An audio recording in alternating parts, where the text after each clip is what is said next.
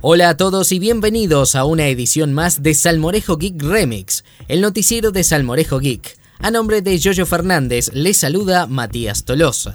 Comenzamos con las noticias. OpenSUSE Leap 15.0, el despertar del camaleón. Leo en la mirada de replicante.com que ya tenemos disponible una nueva versión de la distribución Genio Linux del camaleón. Se trata de OpenSUSE Leap 15.0 la variante de ciclo regular. Hay que recordar que si queremos la variante rolling debemos dirigirnos a OpenSUSE Tumbleweed. Entre las novedades de esta nueva LIP 15.0 destaca la nueva versión del kernel 4.12 y las actualizaciones de los principales entornos de escritorio. KDE Plasma 5.12 LTS con KDE Apps 17.12.3 y un Genome Cell 3.26, que integra las últimas tecnologías de distribución de paquetes Flatpak, así como el ambiente de desarrollo Builder. Otros entornos que nos podemos encontrar en los repositorios son XFC 4.12, Mate 1.20, LXD 0.99, LXQT 0.12 y Cinnamon 3.6.7. En cuanto a aplicaciones más comunes, podemos encontrar a Firefox 60, VLC 3.0, Gin 282, Krita 4.03, Chromium 66 y LibreOffice 6.0.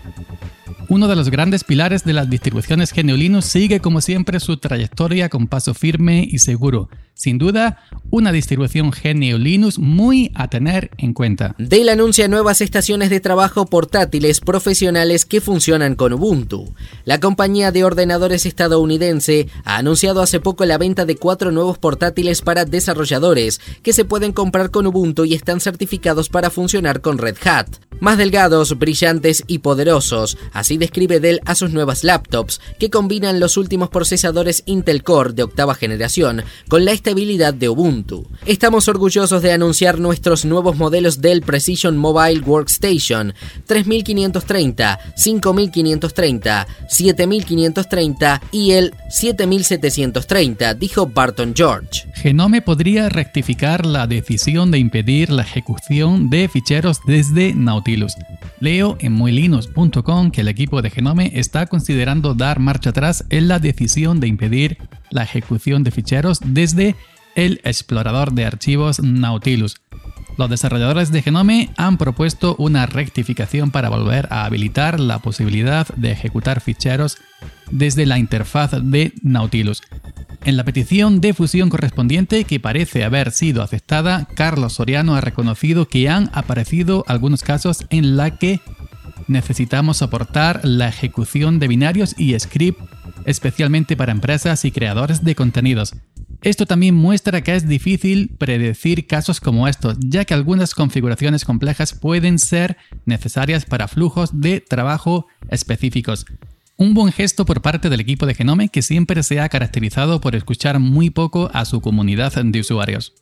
Kubuntu abandona los 32 bits, siguiendo los pasos de sus hermanas Ubuntu Mate y Ubuntu Budgie. Así lo confirmaron en su lista de correo en días pasados. Kubuntu 18.10 con lanzamiento previsto para octubre de este año ya no ofrecerá instaladores para 32 bits. Aún así, quienes aún posean hardware antiguo podrían seguir instalando cualquiera de los sabores Ubuntu 18.04, distro que tiene soporte hasta el año 2023 y que todavía posee un instalador para 32 bits. Richard Stallman, fundador del proyecto GNU, dará una conferencia en Jaén, Andalucía, España, el próximo 23 de junio. Leo en la contra de Jaén.com que Richard Stallman dará una conferencia en la Universidad de Jaén el próximo 23 de junio, previsiblemente gracias a Abdallah Abedraba, de la Asociación GDG de Jaén. Esta conferencia será posible gracias al esfuerzo del programador y estudiante de la Universidad de Jaén y organizador del colectivo GDG de Jaén. En principio, la cita está prevista para el próximo día 23 de junio, aunque la hora está por confirmar. El organizador ha invitado al público potencial a elegir el día. De momento, más del 60% de los votos optan por el día 23, por lo que aún no es seguro. Según cuenta el joven Abdallah, asociaciones de informáticos como GDG de Jaén y Jaén Developers trabajan para conseguir que haya más ilusión y más propuestas en la capital relacionadas con el mundo de la informática. La pasión existe, comentan. Qué duda cabe que si al final esta conferencia se lleva a cabo, será un gran triunfo para Jaén, para su universidad y para toda Andalucía. Estas han sido las noticias de esta semana. Recuerda visitar salmorejogeek.com, donde encontrarás las notas de este podcast. A nombre de Yoyo Fernández, se despide de ustedes Matías Tolosa, agradeciendo su atención e invitándolos a escucharnos la próxima semana.